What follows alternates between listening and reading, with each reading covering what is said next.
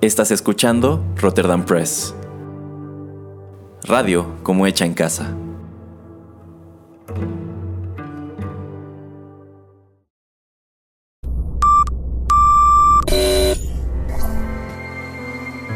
TechPili. Las nuevas tendencias y servicios en tecnología han transformado al mundo. Descubre su impacto y las polémicas que éstas generan. Bienvenido a TechPili. Nuevas tendencias, nuevos dilemas. El programa en donde analizamos la tecnología de manera relajada y divertida. TechPili. Comenzamos.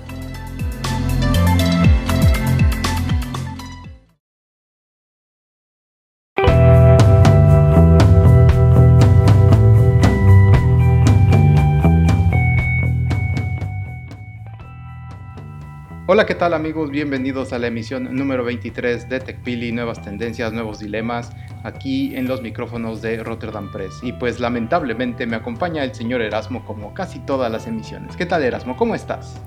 Hola señor Pereira, me encuentro bien y me sorprende este adjetivo que utiliza de lamentablemente porque, ay, si, vieran el señor Pereira cómo insiste de que lo acompaña a grabar su programa. Todo.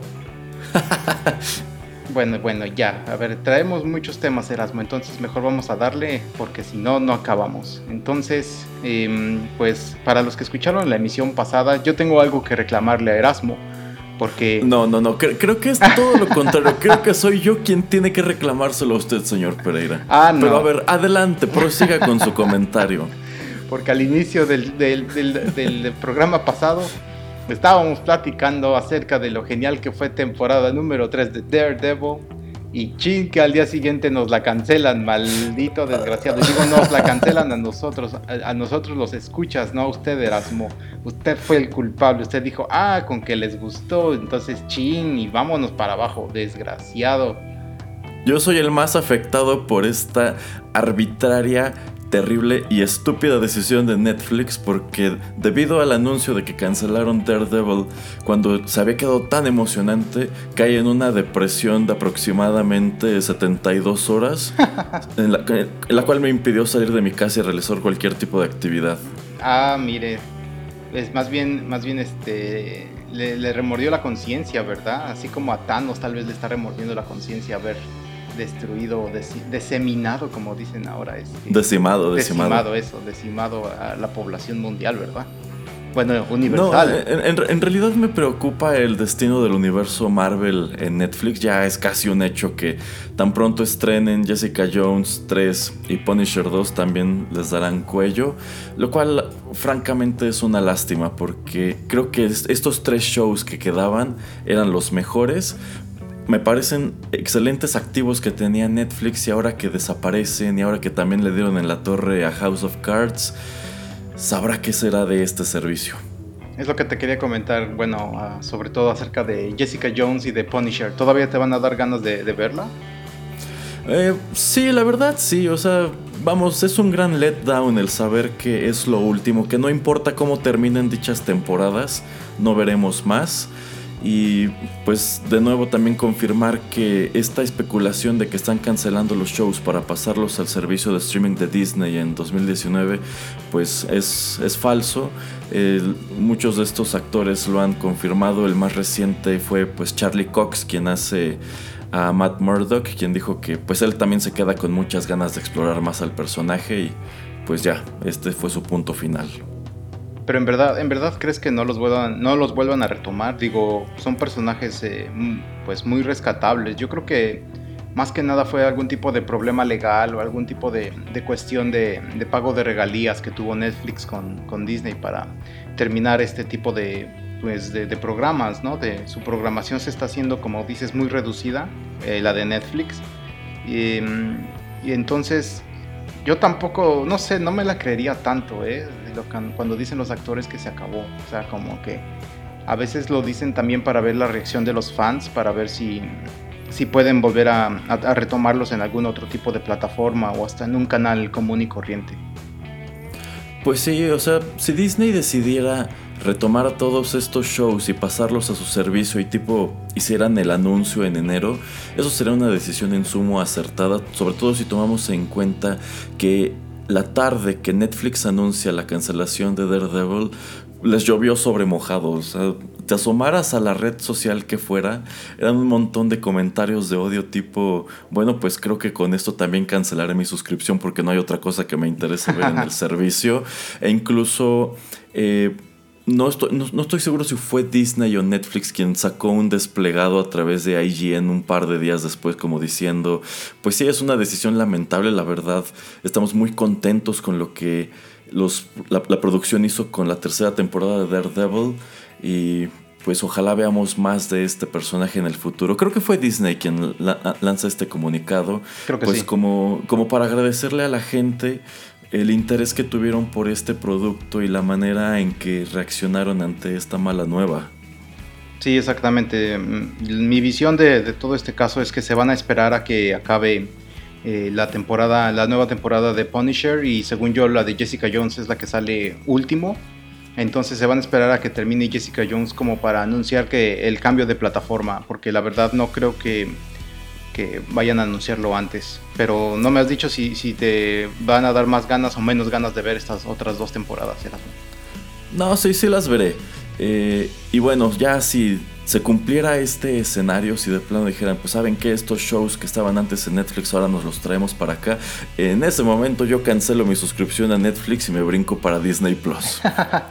Pero aquí entramos en un problema porque la verdad yo tampoco, yo tampoco creo que se vayan a ir a Disney Plus. Tú sabes que es Hulu, ¿no? O sea, ya habíamos hablado un poquito acerca de, esta plataforma tipo Netflix eh, aquí en el programa, pero tú nunca la has utilizado, ¿verdad? No, más o menos tengo conocimiento de qué cosas hay allí, pero nunca la he utilizado. Bueno, pues nada más para, para rápido. Hulu es una plataforma que nace más o menos en el 2007 y es digamos, entre comillas, la competencia de, Netflix. Era una visión que tuvo pues ABC, ABC es eh, pues desde Disney, em, también estaba 20th Century Fox y la Warner Brothers, cada uno tenía 30% de, de, los activos o, de la propiedad de, esta empresa y lo que querían hacer es que pues todo lo que ellos tuvieran en su televisión pues ponerlo ahí después. Eh, ya fue hasta muchos años después, no sé, como no tiene mucho, como hace cuatro si no es que, es que menos, eh, 4 o 5 años más o menos de que empezaron a hacer eh, series originales para Hulu. De pues las famosas o de las que han pegado, pues la única que yo conozco y que he visto que mucha gente conoce es la de Handmaid's Tale. Eh, no sé si conozcas el libro o conozcas la, la, serie Erasmo. No, la verdad no. Bueno, pues es una serie eh, galardonada, es de una escritora canadiense, creo que escribe este libro a principios de los 80 es acerca de una sociedad, eh, te la recomiendo bastante Erasmo, es una, eh, la, historia se basa en, una sociedad, digamos un poquito en el futuro donde eh, la gente no puede ya tener tantos hijos, la, reproducción empieza a ser muy escasa, también ya empieza a haber menos recursos, entonces como que digamos se crea un bloque ultracristiano en los Estados Unidos y causan, causan como una segunda pues, guerra civil eh, donde ellos toman el poder y entonces, eh, basado mucho en, todo lo que está escrito en la Biblia, usan a las mujeres solamente como, pues ahora sí que se quedan en la casa, que solamente están para servir a los hombres. Y como hay muy pocas mujeres que, son fértiles, eh, estas se llaman handmaids, que la verdad en, español no sé cómo se llama, pero hay una parte en la Biblia que nos habla acerca de esto, que es como que no es pecado para un hombre casado este, tener relaciones sexuales con una mujer que, es fértil para poder pues seguir eh, reproduciendo a, la raza humana. Entonces es una serie bastante interesante y ha ganado muchos premios este, pues en el Golden Globe, en, los este, Emmys. Entonces una serie muy interesante, pero digamos que era de, lo fuerte de Hulu, que es original de Hulu. Entonces lo que yo creo que como Disney solamente es una plataforma que va a ser más enfocada a cosas para niños o familiares, no creo que vayas a ver a Punisher gritando. ¿Cómo grita Erasmo? Cuando está matando gente y. ¿Cómo, grita Punisher cuando está matando gente? Ah, caray, aquí, aquí ya me agarró en curva, señor Pereira, porque yo lo único que evoco de Punisher es esta suerte de rima infantil que tenía en Daredevil 2. Ah, bueno, pero ya ves que cuando está enojado eso hace como... "Uh". Ah, bueno, eso de... ¡Oh! no creo que pongan a alguien así de violento y sangriento en, en la plataforma de Disney que se supone es familiar, ¿no? Ajá, ajá. Entonces tienes un programa en Hulu que se trata acerca de más o menos ser misógino en contra de las mujeres y también eh, pues cierto tipo de, de violencia o de desagrado de la mujer eh, por parte también de mujeres y de hombres en esta serie de Handmaid's Tale, pues yo creo que eh, entre comillas es la plataforma, plataforma indicada para las nuevas, para estas series de, de, Marvel aunque pues también ya vemos que en Disney Plus quieren poner un nuevo, nuevos programas de Loki y, también de Scarlet Witch. Así es, esto es parte de lo que nos da la esperanza de que trasladen Daredevil y otras propiedades que antes estaban en Netflix para allá. Y de allí en fuera creo que el único producto atractivo que están eh, promoviendo en este momento es esta serie de, de Mandalorian. Ah, sí, en- sí, para el de Disney Plus, sí. Ajá, esa estará en Disney Plus que eh, pues trae tras de sí una producción muy interesante, gente que ha trabajado en el MCU y pues es como el producto gancho, es como con lo que Disney está diciendo, esperen cosas padres y brínquense con nosotros tan pronto estemos disponibles. Pues sí, pero no sé, porque tú, ¿a poco tú vas a ver una serie de Daredevil o de Punisher que vaya a ser PG-13, o sea, para, para adolescentes? Bueno, para niños y adolescentes, o sea, no vas a poder pues, eh, mostrar tanta violencia, o sea, no va a ser lo mismo. No, no, la verdad no. Si de pronto hicieran este anuncio de que, ok, la continuamos, pero vamos a bajarle muchísimo al tono, vamos a hacer algo mucho más relajado, eh, preferiría que mejor lo dejaran como se quedó. Bueno, y nada más para acabar con este segmento, pues Hulu también estrena este año, eh, a principios del primero de noviembre, estrenó una serie que se llama The First, que se trata acerca de la primer misión espacial a, Marte tripulada, y pues en esta sale Sean Penn, entonces eh, también Natasha McEl- McElhone, ah, no sé si digo bien su nombre, pero eh, digamos que es de las apuestas de, de Hulu para pues tratar de atraer gente que, que se está yendo de Netflix como Erasmo, que cuando le digan que, que las series de Marvel van a estar en otro lugar, pues se va a saltar. Van a ver, Erasmo es así. No es leal, Bueno. nunca ha sido leal. ¿Qué, qué acusación más horrible, señor Pereira. Pero fíjese, en vista de que usted nos está diciendo que Hulu es propiedad de Disney, creo que sería un movimiento muy acertado de parte suya, pues vender una suscripción que te incluya ambos servicios, en donde puedas utilizar el servicio de Hulu y también el servicio de Disney Plus, porque a fin de cuentas, pues pertenecen a la misma empresa. Sí, exactamente. Pero ya ves que eh, Disney está, está tratando también de comprar a, este, a Fox. Entonces Hulu tendrían ya el 60% de, esta empresa. Entonces pues también podrían poner muchísimas cosas y estos shows que tienen también a, los mutantes de los X-Men pues también podrían incluirlos. También puede haber más crossovers, etcétera. Entonces, no sé, me suena algo interesante, a una buena propuesta. Digo, en el caso de, de DC, pues ya vemos que en Warner, eh, por lo menos en México creo que pasa en Warner, eh, todas las series de Flash y de Arrow y todo esto, y ahorita hay un como crossover gigantesco de cuatro capítulos, eh, que es creo Other Worlds o algo así, donde Ajá, también sale ajá, la, la Super Chica y Superman, y entonces se ve interesante y se ve que es una muy buena propuesta. Y también a mí me sorprende que, por ejemplo, Gotham ya duró cinco temporadas. Esta es la última, pero me- a mí me sorprende que esa serie haya durado tanto. A mí también porque la verdad es espantosa. Desde que la anunciaron no me entusiasmó en absoluto la premisa. Y pues yo solamente vi algunos episodios de la primera temporada. No aguanté verla completa porque tomaron muchas decisiones eh, que no, no me agradaron. Y pues más o menos he seguido el curso de, de su historia. He visto los personajes que han desarrollado. Creo que lo único rescatable que tiene esa serie es esta especie de proto-Joker que pues la verdad el actor que hace al personaje está muy cañón. Sí. Yo considero que sí, sí, la verdad, aunque no les guste Gotham, pueden buscar en YouTube todos los clips que tienen que ver con este personaje llamado Jerome. La verdad lo hace muy bien, su, su interpretación está muy inspirada en el Joker de Mark Hamill.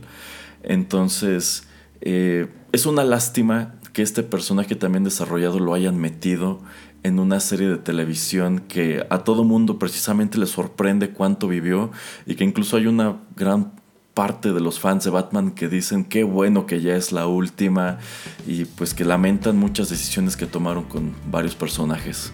Sí, exactamente. Entonces, y digo, si te gustó cómo interpreta este, eh, este actor al Joker, pues tal vez después lo veremos en unos años siendo el Joker principal en una serie de televisión ya ves que también DC tiene su propia plataforma, entonces no dudes que también puedan sacar como Joker el programa. oiga, señor Pereira, y ahora que menciona esta otra plataforma, la de DC, eh, ¿usted ya vio algo este, relacionado con Titans? No, todavía no. ¿Tú, ¿Tú ya empezaste a ver algo? No, la verdad solamente me he encontrado algunos clips que han subido a, a Instagram. La verdad no se ve tan mal por lo menos algunas escenas que he visto así como de peleas y que sobre todo que tienen que ver con Robin se ven muy bien realizadas. Eh, sin embargo, yo sigo encontrando en los comentarios opiniones muy divididas que pues no gustan de algunas situaciones como el hecho de que este es un Robin que está muy resentido con Batman, que tampoco gustan de la actriz que eligieron para hacer a Starfire y bueno, otros detalles de este tipo. Eh, pero quién sabe, de pronto me dan ganas de darle una oportunidad, pero como a fin de cuentas esto es lo único que tiene esta plataforma, mm, la verdad no se me antoja gastar mi dinero en, ese show todavía. No, y también yo me esperaría un poco para ver si, si tiene futuro, para ver si, tiene, si le dan una segunda o hasta tercera temporada para pues tratar de ver la mayoría de los capítulos que se pueda tan rápido como se pueda y poder hacer una decisión, ¿no? Eh, no me gusta tanto ver nada más eh, la primera temporada de algo en un sistema, en, una plataforma nueva como, como ya comentas. Entonces yo por lo menos me voy a esperar un rato. Eh, igual de ahorita, en, estas épocas decembrinas, este, me doy un tiempo en las vacaciones para, para escuchar un poquito, para escuchar, para ver un poco de esto y, y ya lo podemos comentar aquí.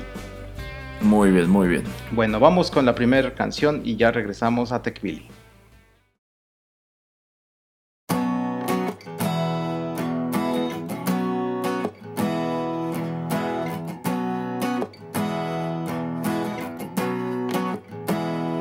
With a little love and some tenderness. We'll walk upon the water, we'll rise above the mist with a little peace and some harmony. We'll take the world together, we'll take them by the hand.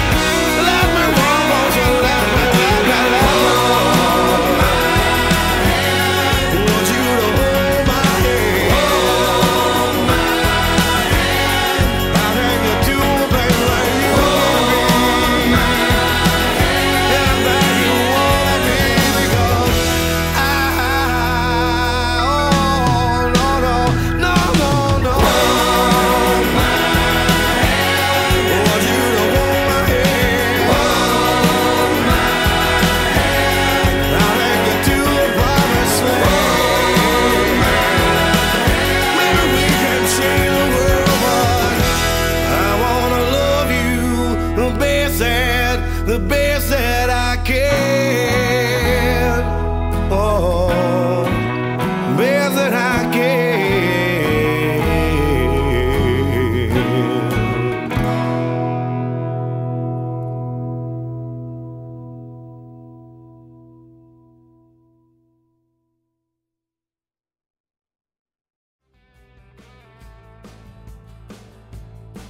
Ya estamos de regreso, acabamos de escuchar a uno de los grupos favoritos de Erasmo, Hootie and the Blowfish, con su canción Hold My Hand. Esto es de su álbum The Crack Rear View.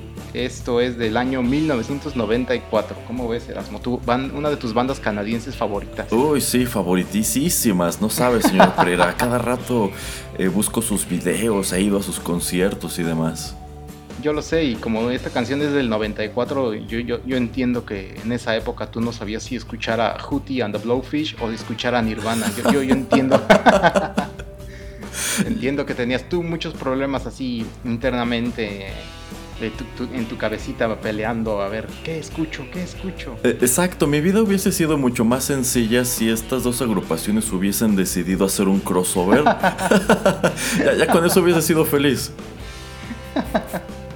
Eh, nunca es tarde, ¿eh? Bueno, ya con Kurt eh, fuera de la, pues, de la escena, ni modo, pero pues nunca es tarde. Ahí están los Foo Fighters. Exacto. bueno, vamos a hablar del tema principal de, este episodio.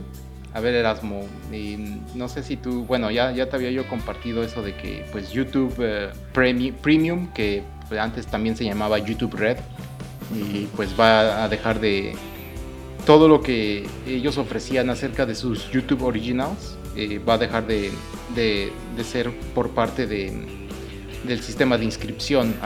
entonces, todo este relajo que acabo de tratar de decir me refiero a YouTube también hacía sus programas originales y la única manera en que uno podía ver estos programas era a través de su, su sistema de suscripción, que antes se llamaba Red y ahora se llama Premium. Eh, no sé, Erasmo, tú, tú lo pagas, ¿no? ¿Cuánto se paga? Se pagan, me parece que 130 pesos al mes.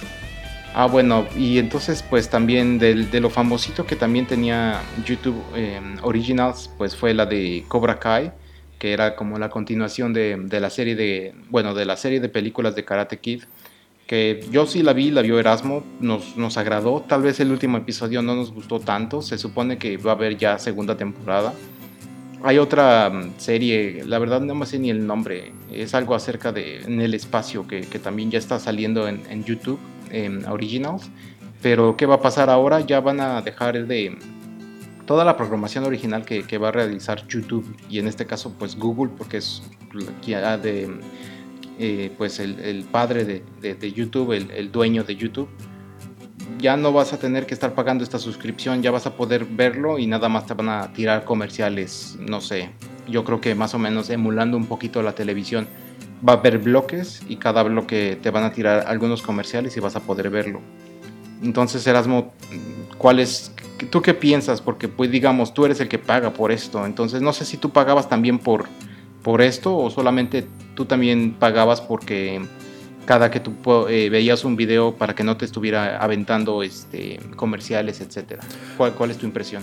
Bueno, en realidad yo empecé a pagar este servicio no por YouTube per se, sino porque eh, hace tiempo lanzaron una aplicación llamada YouTube Music con la cual pretendían competir con Spotify, porque la verdad en lo que respecta a contenido musical, YouTube está muchísimo mejor surtido con Spotify, o por lo menos yo encuentro cosas que me gustan más y también encuentro muchísima más variedad. Por ejemplo, pues muchos de los intérpretes que hemos escuchado en 8 bits que hacen sus covers de música de videojuegos solamente están disponibles en YouTube. Ahora el problema de los dispositivos móviles con YouTube es que no es una aplicación que puedas utilizar exclusivamente para escuchar la música, sino que estás reproduciendo el video y esto consume un montón de datos. Al contrario de lo que sucede con Spotify, que nada más tienes la música y pues está, está armada con una calidad que la verdad no es onerosa para andarlo escuchando en la calle, para andarla cargando contigo. Entonces ellos lanzan YouTube Music como una alternativa en donde, ok, te vamos a ofrecer nada más la música, sin los videos. Pero al principio esta aplicación era de paga. Tú tenías que suscribirte a YouTube Red y eso ya te incluía el uso de YouTube Music. Y bueno, como agregados, ya te omitían los comerciales en los videos. De hecho, también desaparecen el montón de banners que puedes encontrar en la versión gratuita. Y después fue cuando incorporaron los YouTube Originals. Es decir, bueno, pues aparte de todos estos beneficios y de YouTube Music, vamos a tener programas que están dirigidos exclusivamente para ti que ya te suscribiste. YouTube Music no tuvo éxito en buena medida porque esta gran riqueza musical que tenía YouTube a secas no estaba disponible en YouTube Music. Es decir, si tú tenías al chico que toca la guitarra y hace unos covers bien bonitos de tus canciones favoritas, ese no estaba en la otra aplicación porque digamos que esa nada más se la abrieron a las discográficas. Entonces, la, la verdad para mí YouTube Music fue una gran decepción, pero pues lo seguí pagando porque la verdad es muy cómodo utilizar YouTube ya sin tanto comercial y sin tanta publicidad. Ahora, en lo que respecta a Originals, yo siento que esto es algo que jamás despegó. Eh, la verdad, el producto más famoso que desarrollaron fue Cobra Kai. Tanto así que ellos eh, al principio liberan me parece que eran entre 3 y 5 episodios que podías ver de manera gratuita, es decir, sin estar suscrito, como para que te convencieras, para que te quedaras clavado y ahora sí, vale, voy a pagar YouTube Red y me voy a aventar el resto de la serie. Pero de allí en fuera, el resto de sus contenidos originales son de estas como eh, series de televisión juveniles, como de adolescentes de Estados Unidos, también conciertos y uno que otro documental, pues también este, basado en algunos de los artistas que se han promovido intensamente a través de YouTube. La verdad a mí jamás lograron atraparme con otras de las cosas que te anunciaban como parte de la programación de red. Entonces, eh, por un lado no me sorprende tanto esta decisión de, ¿sabes qué? Vamos a liberarlos y que todos nuestros usuarios puedan verlos, porque a fin de cuentas, pues están tratando de darles un público, porque no sé, esto quiere decir que la gente que utiliza el servicio de suscripción no los está viendo y ellos están conscientes de ello. Eh, y por allí nos dejó un comentario un seguidor en Twitter quien decía que era una que era plan con maña, que era como pues ahora sí voy a darle una probadita de estos originales a todos para después volver a hacerlos privados y que ahora tengan que suscribirse si quieren seguirlos viendo. Yo pienso que no es el caso, yo pienso que en realidad es aventar la toalla y decir, la verdad en este terreno no podemos competir con Netflix, ni con HBO, ni con Amazon. Entonces, por allí no va nuestro negocio. En adelante, si tú sigues pagando esta suscripción, pues el único beneficio con el que te quedas es que no hay publicidad y que sigues teniendo acceso a la aplicación de YouTube Music. Mm, sí, exactamente. Yo creo que pues YouTube como plataforma simplemente se trata de dejar que otra gente sea, sean los creadores y solamente pues ellos administrar todo, ¿no? O sea, no pueden ellos elegir qué es lo que la gente va a ver. Claro que obviamente cuando tú em, pues abres tu página de inicio te van a dar muchas recomendaciones basado en lo que ya viste. También si estás em, suscrito a algunos eh, canales pues te van a enseñar los, los videos nuevos pero yo creo que era una apuesta mala tratar de convertirse en el nuevo Netflix, por ejemplo. Yo creo que lo que tienen que hacer es nada más apoyar más a esta gente que tiene a millones de seguidores, a los que pues en verdad son eh, grandes aportadores al tráfico de, YouTube.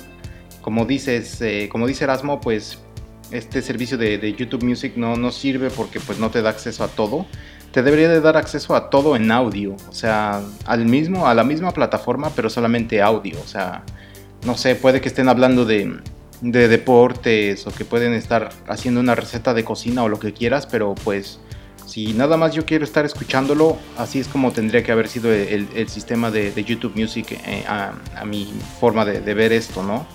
Em, pero pues sí, em, no creo que vayan a seguir mucho con este tipo de series, yo creo que Cobra Kai, si encuentra un público, eh, va a tener una o dos temporadas más y hasta ahí, porque no siento que también que sea una serie que, pueda durar muchísimo, Erasmo.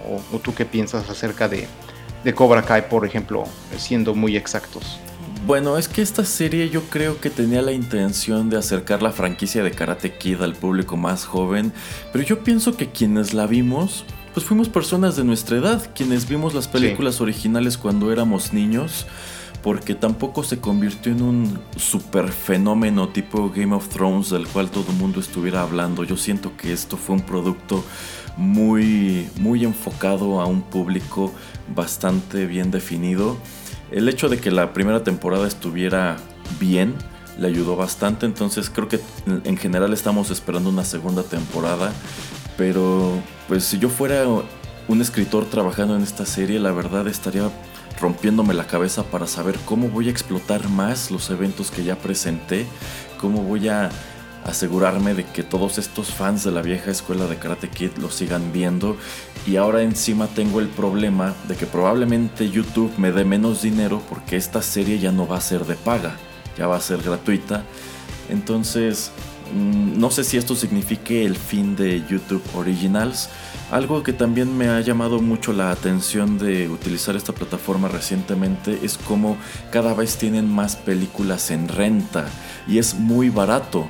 Por ejemplo, si ustedes se ponen a buscar clips de alguna película que les guste, YouTube puede aventarles en la barra de la derecha la recomendación de, oye, pues nosotros la tenemos aquí para que la rentes. Si es barato, cuesta 20, 25 pesos.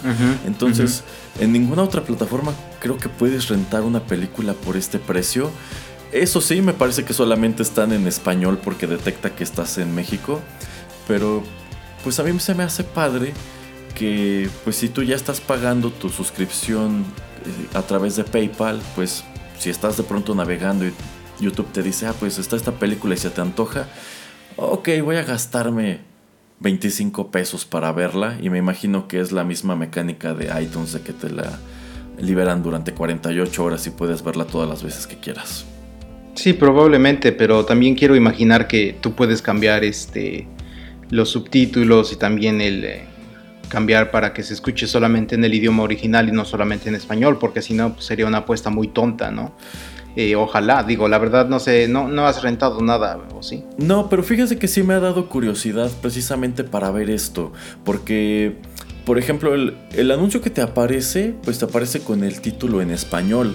Entonces yo por eso asumo que la película también es en español, pero si te da estas opciones como si fuera un DVD de cambiar el idioma y los subtítulos, pues a todo dar porque a fin de cuentas cuando iTunes empezó con ese concepto no tenía subtítulos, también eh, cuando Cinepolis Click empezó con su esquema de rentar películas, eh, tampoco te daba esas opciones, sino que o la película era en español o en inglés con subtítulos en español y hasta allí no le podías mover gran cosa. Creo que eh, en meses recientes algunas películas, sobre todo más modernas, ya te ofrece esta posibilidad, pero antes no se podía.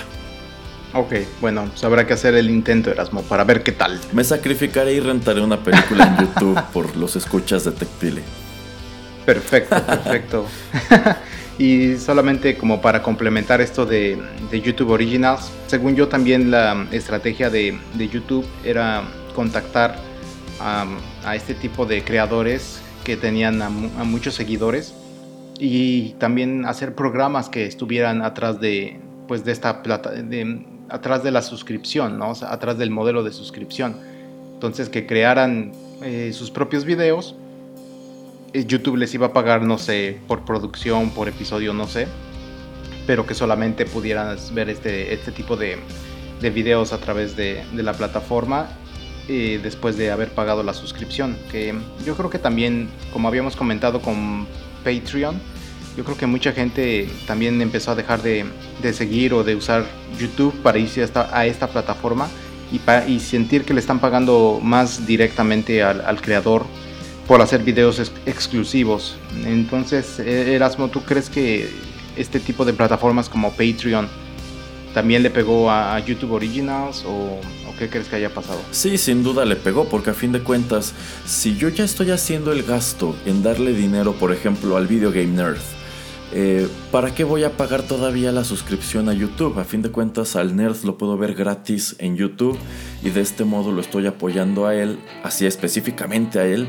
Quizás es lo único que veo y no estoy dando mi dinero para pues otros creadores que la verdad no me interesan. Ahora lo que usted comenta respecto a que YouTube se estaría acercando a creadores populares de su plataforma, yo creo que esto ya es un hecho y se refleja en esta especie de video anual que publicaron hace unos cuantos días, que de hecho ya se convirtió en el video menos gustado de toda la plataforma después de una canción de Justin Bieber, precisamente porque digamos que estos, estos videos anuales buscan ser como una recopilación de lo mejor que apareció en YouTube en el transcurso del año. Pero en realidad se enfocaron como que en creadores que en general no son muy queridos dentro de esta plataforma, como Logan Paul y todos esos. Eh, entonces como que la reacción ha sido, pues no, o sea, YouTube me está diciendo que todos estos creadores odiosos son lo mejor que tienen para ofrecerme pues no, no, no, no funciona para mí. Eh, o sea, por ejemplo, de los creadores que yo sigo en YouTube, ninguno apareció en, dicho video. Entonces, si a mí me dicen que eso es lo mejor que tiene que ofrecer, yo diría están muy equivocados. Eh, la, verdad yo no he querido, no he querido yo ver ese video, pero no lo vea, no lo vea. Ah, ahorre, esos minutos de su vida, no le aportará absolutamente nada. Es más, mejor pinte una pared y pongas a ver cómo se seca. Aprenderá más, usted enriquecerá más su alma y su cerebro que viendo el video del año 2018 de, de YouTube. Pero bueno, también con este rollo de los creadores, eh, otra cuestión que siento que ha complicado mucho el rollo de bueno, la relación de creadores y YouTube es el hecho de que hay un montón de ellos que han buscado patrocinios externos que de cualquier manera están enjaretando en YouTube. Por ejemplo, si, si nos apegamos al caso del nerd, pues ahora que tiene estos videos eh, que son como de un videoclub en donde se pone a platicar con sus amigos, en todos ellos hay al principio un comercial de cosas distintas. Y estamos hablando que este es un patrocinador que le está pagando directamente al nerd por mencionar su marca en este segmento. Y si tú no estás pagando YouTube Premium, de todas maneras tienes que ver los comerciales de YouTube encima del que ya tiene el nerd. Entonces digamos que el nerd, aparte de que está monetizando su video, está cobrando de un patrocinador. Entonces como que allí ya entra el conflicto, ¿no? De, bueno, pues estás utilizando mi plataforma, yo te estoy dando un porcentaje de la publicidad que aparece, pero aparte estás metiendo más publicidad. Por allí va gran parte de, todo este meollo que han tenido algunos creadores con la plataforma en el transcurso del último año y no creo que sea un escenario que vaya a resolverse prontamente. No, y yo creo que, bueno, YouTube fue la primer gran plataforma que te permitía subir tus videos y ya vemos que hay otras como Twitch que se enfoca más en, en los videojugadores que hacen streaming de todas las cosas que están jugando pero yo creo que eh, los sistemas van a evolucionar y eventualmente veremos otra plataforma que pues va a ser entre comillas más justa con el creador, le va a dar más libertades y que pues se va a hacer popular, ¿no? O sea, no pueden, no todos pueden ser populares eh, siempre. Lo, mismo vemos con, con, plataformas como Facebook que pues eh, en cierta manera está en declive, o sea, el número de usuarios. Esto yo creo que vamos a hablar un poquito más en en el próximo episodio de, de TechPili, no en este, para poder pues explayarnos un poco más. Pero es lo que vemos, por ejemplo, con, con Facebook, que tiene que copiarle cosas a, a, una empresa que compra, que es Instagram. Y pues, por ejemplo, esto de mi, mi historia o mis historias, de que son solamente videos o fotografías que desaparecen rápidamente, pues vemos cómo lo está adaptando también a WhatsApp, que WhatsApp también ya lo tiene. Eh, Facebook está viendo que tiene un declive de gente, pero que ya muchas de las personas no están simplemente poniendo algún, este, ¿qué estás pensando? O algo así como para, para que la gente vea. No, la gente ya está usando más este, las historias. Entonces, ya hay menos gente usando sus, sus paredes para, para poner cosas que pues van a durar pues hasta que las borres, hasta que te decidas un día borrarlas y las historias pues dices, pues si alguien lo vio chido y si no pues ni modo. Exacto, y creo que también tiene mucho que ver el hecho de que el feed de Facebook cada vez se llena de más basura y de más videos que se reproducen en automático y que incluso se reproducen con sonido a menos que, que te vayas a la configuración y se lo prohíbas. Entonces siento que de cierto modo la experiencia de Facebook se ha hecho un tanto odiosa y por eso ha tenido este auge de las historias en donde pues solamente ves lo que te interesa. Si tienes 20 amigos pero nada más te interesa ver qué están haciendo dos, pues te metes a ver sus historias y, ya, te están resumiendo sus actividades. sí, exactamente. Y lo mismo pasa en, Instagram, en WhatsApp y, y, es lo que vemos. O sea, una plataforma puede ser grande ahora y pues ya después como cualquier producto, ¿no? O sea, también con los automóviles, con los teléfonos, todo tiene su auge y después llega algo nuevo que empieza a atraer a la gente, que se convierte en, pues en la cosa del momento y que después también tiene que, que pues ir en declive, ¿no? Es como lo, común que, que, suele suceder. Pero en fin, son este tipo de, de, cuestiones por las que tenemos este tipo de programas para poder hablarles a ustedes de las tendencias mundiales en tecnología. Exactamente, señor Pereira. Bueno, vámonos con otra canción que ya hablamos muchísimo, Erasmo.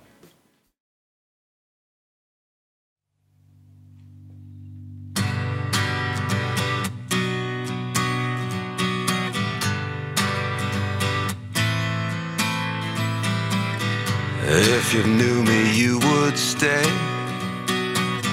If you knew me, you would walk away. We don't get black and white. Ours is only shadow light.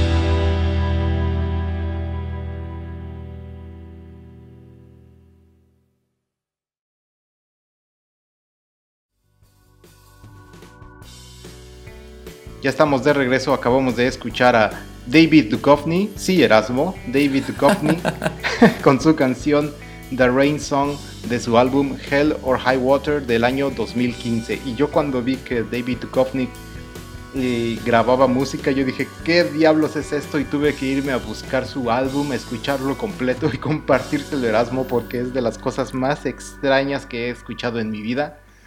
Este... Para los que no saben quién es este sujeto Erasmo, ¿quién es David Duchovny? David Duchovny fue un actor famoso en la década de los 90 por haber sido el protagonista de la serie The X-Files o Los Expedientes Secretos X, que vaya que tuvo un culto tras de sí, una de las series de televisión más aplaudidas de dicha década y bueno, un personaje que ha tenido una carrera quizá no tan notable en cine. También es famoso por esta otra serie de Californication. perdón, hay nada más, ajá, perdón, hay nada más, este, paréntesis es donde sale también esta, según yo sale esta chava Natasha McEnroe de, de la serie esta de, que decía de, de Hulu. Siga, siga. Ajá, Este, y bueno, yo tampoco tenía idea de que David Duchovny perseguía una carrera musical. Entonces, cuando el señor Pereira me envió esto y me dijo que lo escuché, dije, ay, bueno, si es otro de esos tantos discos que el señor Pereira me manda para que escuche. Pero lo que llamó mi atención fue cuando le doy clic y veo David Duchovny y digo, ah, caray. y bueno, ya igual me puse a escuchar este, este disco.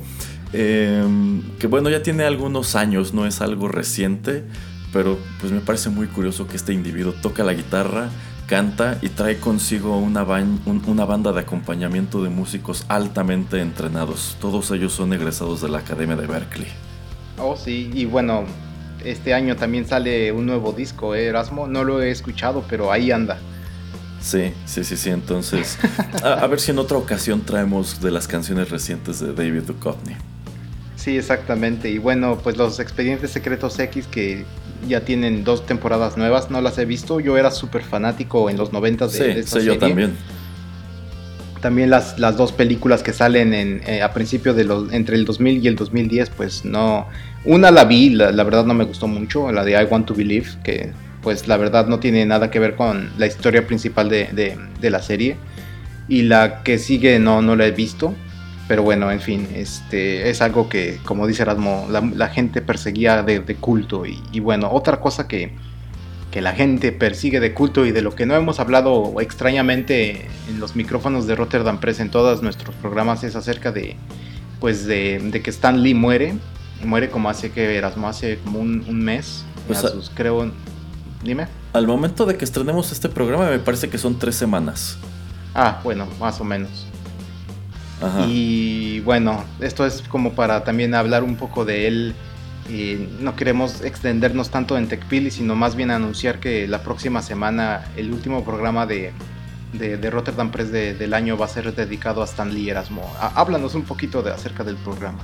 Así es, la próxima semana, para ser específicos, el día 19 de diciembre, terminamos nuestras emisiones de 2018 con este tributo a Stan Lee que hicimos el señor Pereira y yo. En este programa estaremos platicando sobre su vida, sobre algunos de sus personajes más famosos, también sobre algunas de las controversias que lo persiguieron durante décadas y por supuesto que estaremos escuchando música relacionada con Marvel. Sí, exactamente. Entonces no se lo pierdan, va a estar muy divertido. Eh, ah, y bueno, siguiendo en ese mismo tenor, pues también sale el, el nuevo trailer de lo que creemos será eh, la última película de Avengers con, digamos, con su alineación titular, entre comillas, de la primera película, que yo creo que muchos de ellos van a dejar de, estar en este eh, universo.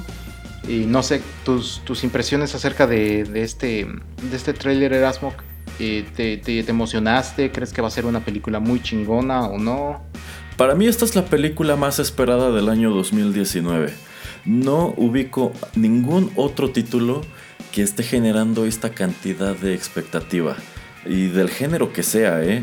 Estamos hablando de que, pues sí, Marvel anuncia el lanzamiento del primer trailer de esta segunda parte de Infinity War.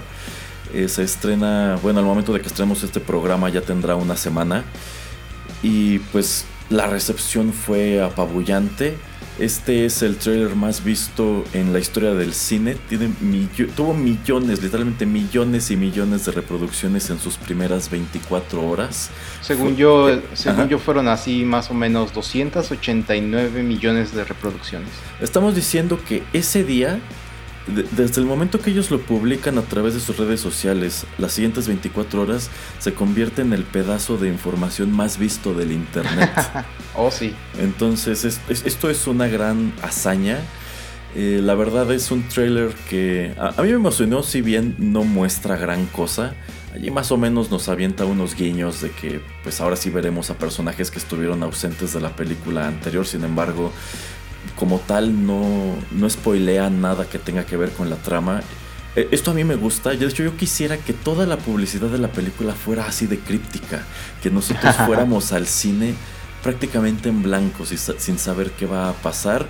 Y bueno, aprovechando, en vista de que sé que muchas empresas grandes allá afuera escuchan este programa, reitero mi eh, petición a Cinépolis de que les compro de una vez mis boletos para el estreno de medianoche. No importa que no tengan todavía fechas ni horarios ni nada así. Yo les doy mi dinero y ya después nos arreglamos, no hay bronca. Entonces, tío Cinépolis, ponte las pilas, por favor. Creo que. O, si, no, le tendré que darle un codazo al tío Cinemex. Creo que es el, el, 25 o la noche del 25 o la del 26 de abril cuando se estrena esta película. Entonces ya sabes, Erasmo. Sí, sí, yo estaré muy, muy eh, con, las pilas puestas. los boletos para el estreno de medianoche de Infinity War volaron. Fue prácticamente pelearse por ellos en el internet. Y estoy seguro que en esta ocasión será todavía más dramático. Yo creo que será como tipo si viniera Metallica a México, solamente una fecha. sí, porque todos vamos a querer saber qué es lo que pasa pues con este con este universo que no sé, creo es la va a ser la película número 22 hace en total increíble, ¿no? O sea, yo no creo que esto vuelva a suceder. Es la culminación de 10 años de, películas que pues empiezan con, con Iron Man, con eh, Robert Downey Jr. y se me hace muy acertado también que, que el trailer inicie pues con él mismo, ¿no? Así es, yo considero que pues si hay una estrella dentro de este universo ha sido él. Eh, a, mí me encantó este mensaje súper corto pero conciso que él escribe en su Instagram eh, cuando se da a conocer que falleció Stanley, en donde lo primero que le dice es, I owe it all to you, te debo todo a ti, porque literalmente fue gracias a Marvel que su carrera como actor repuntó, porque él pues ya era prácticamente un has-been y desde entonces, si bien prácticamente lo único que ha hecho ha sido Tony Stark, pues esto le ha abierto las puertas para un montón de cosas. Por ejemplo, es el vocero del automóvil más reciente de Audi que bueno, Audi también fue patrocinador creo que de Iron Man 2, pero pues tú ves a Robert Downey Jr. en su vida real y parece que se convirtió de plano en Tony Stark porque maneja el mismo look, maneja la misma actitud, los mismos manerismos, me, parece muy, muy llamativo y pues sí, yo considero que Marvel está haciendo historia en el cine. Cuando ellos estrenaron Iron Man en el año 2008, jamás se imaginaron que esto iba a crecer tanto. O sea, cuando Robert Downey Jr. aparece en la escena postcréditos de Hulk de Edward Norton, pues fue más que nada como pues un guiño divertido y ya, o sea, ¿cuál Avenger Initiative? Ellos no tienen idea de que iban a de verdad concretar una película de este equipo y pues hemos aquí 10 años después y lo que le falte. Sí, sí, es sui generis, ¿no? Entonces a mí me encanta y como yo como millones de personas no, no podemos esperar a que sea abril para poder ver esta película. Así es. Bueno, pues vámonos con la última canción y ya regresamos al último bloque de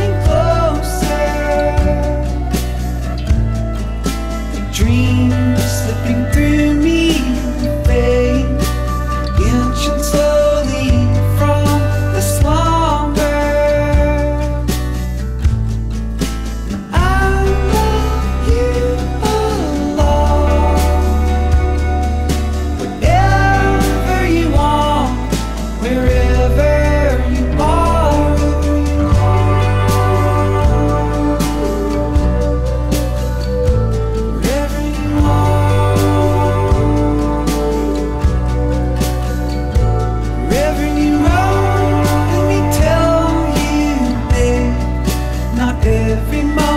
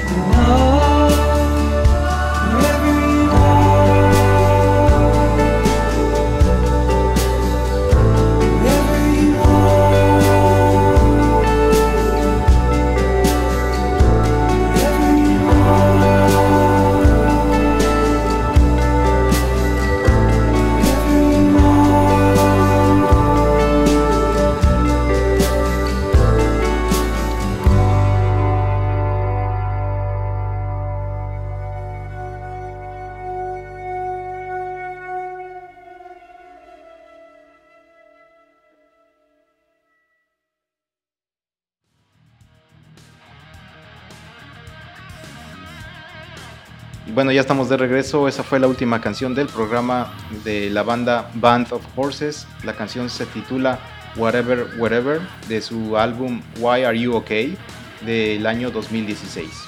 Y bueno, señor Pereira, ¿y de verdad son caballos? sí, sí, sí. ¿Ah, sí? Sí. Órale, qué padre. ¿Cómo, le hacen para tocar la guitarra? Es bien chistoso. Luego te paso los videos de YouTube. ¿eh? Órale, pues. bueno, ya nada más para cerrar con uno de los con un tema tecnológico porque pues hemos extendido mucho con, con películas y, diversas otras cosas. pues Erasmo creo que también ya tiene como uno o dos meses de que se hace el anuncio de que Uber en México ya puedes hacer tus pagos en efectivo. O sea, tú te subes al auto y puedes pagarle en efectivo al conductor.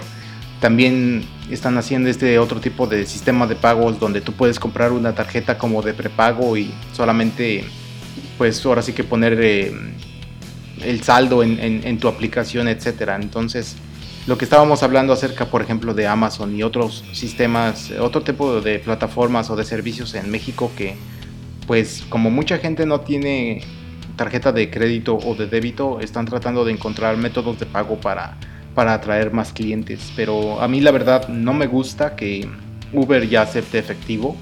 Eh, lo de la tarjetita, ok, para estar recargando tu aplicación, este, tu monedero electrónico me parece mejor. Eh, pero eso de que tenga que haber intercambio de, dinero, ya hemos hablado que, que, no me gusta. Entonces, Erasmo, pues, ¿cuál es tu opinión?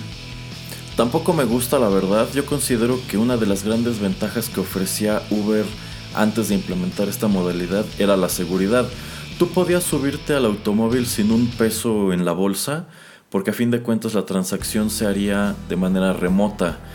E incluso, pues esto te permitía, ¿sabes qué? Puedo pedirle un Uber a otra persona y pues el pago lo voy a hacer yo en donde quiera que me encuentre y no hay ningún problema. Y esto también se traducía en seguridad para los conductores porque así, pues ellos podían estar manejando igual sin necesidad de cargar dinero y esto, pues se prestaba para que no fueran víctimas de asaltos, porque a fin de cuentas, de este modo el ladrón no tenía la certeza de que el individuo trajera encima dinero o si traía a lo mejor era muy poco. Exacto. No, no como sucede con los taxis que ya lo hemos mencionado antes, existen horarios muy específicos donde los asaltan porque saben que ya van de salida y que van cargados de dinero y pues si los asaltan les van a quitar bastante efectivo. Entonces pienso que esto viene a disminuir esta cuestión de la seguridad porque pues ahora sí la gente sabrá que el conductor de Uber trae efectivo y pues no faltará quien trate de, quitárselos. Sí, así y del mismo modo se presta para que, ah, bueno, eh, tanto el conductor como el pasajero deben traer efectivo. Entonces yo creo que esto aumentará en estos escenarios en donde en calles, en algunas calles paraban los coches y pues trataban de quitarle a ambos lo que pudieran. Sí, exactamente. ¿Y qué piensas acerca de este otro tipo de, sistema de pago o lo que estaba yo diciendo de que no existe débito, que la gente pues no tiene tantas tarjetas de crédito o de débito en México. O sea, para ti está bien que, que, hagan como Amazon y tengan también sus, eh, sus tarjetas para, cargar, eh, para que tú puedas cargar eh, tu monedero electrónico. Sí, la verdad considero que esa modalidad de prepago está un poco mejor porque pues a fin de cuentas es exactamente lo que han hecho un montón de otras empresas, no solamente Amazon, también Xbox, PlayStation, Netflix, de que pues tú puedes ir a Oxxo o a un supermercado o a algún almacén, compras estas tarjetas y, y, solamente cargas el código en su página de internet y es como si tuvieras un monedero electrónico. Entonces, la verdad si no tienes eh, servicios bancarios o si no tienes acceso a, no sé, tus tarjetas de momento, a lo mejor puedes ir y comprar unos 200 pesos de Uber al Oxxo, los cargas a tu teléfono y ya con eso utilizas el servicio. Yo considero que si su intención es esa de abrirse a este mercado amplio que no utiliza los servicios bancarios, esa es la movida y no estar fomentando las transacciones en efectivo en los vehículos. Exactamente.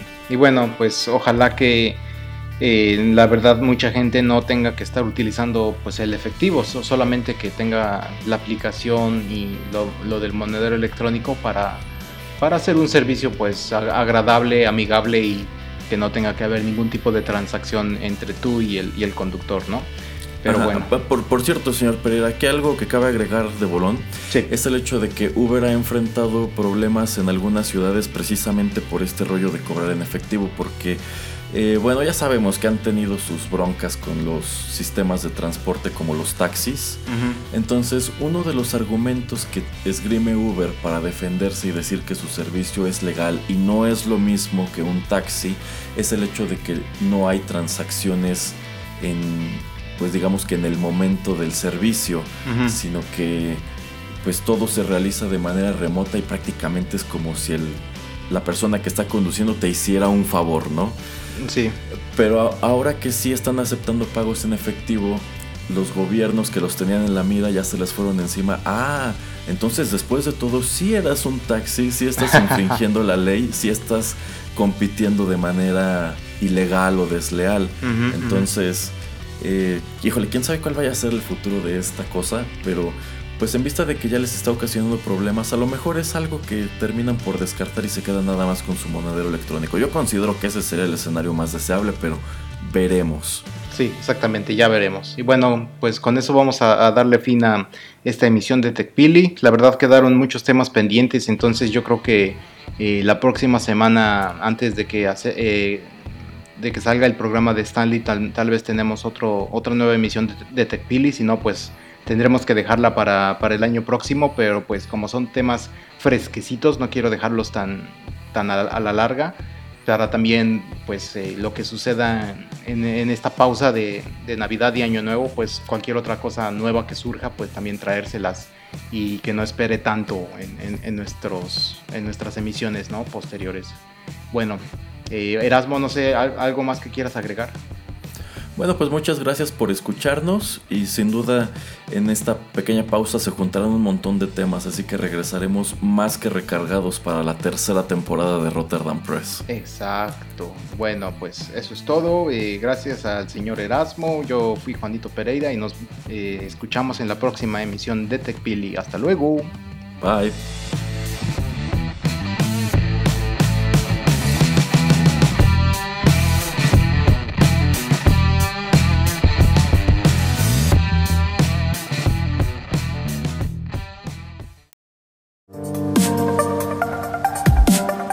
Esto fue TechPili.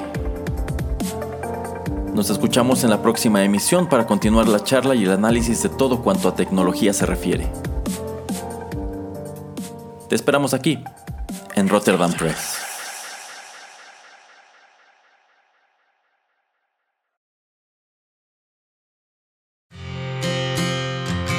Continúa escuchando Rotterdam Press, radio como hecha en casa.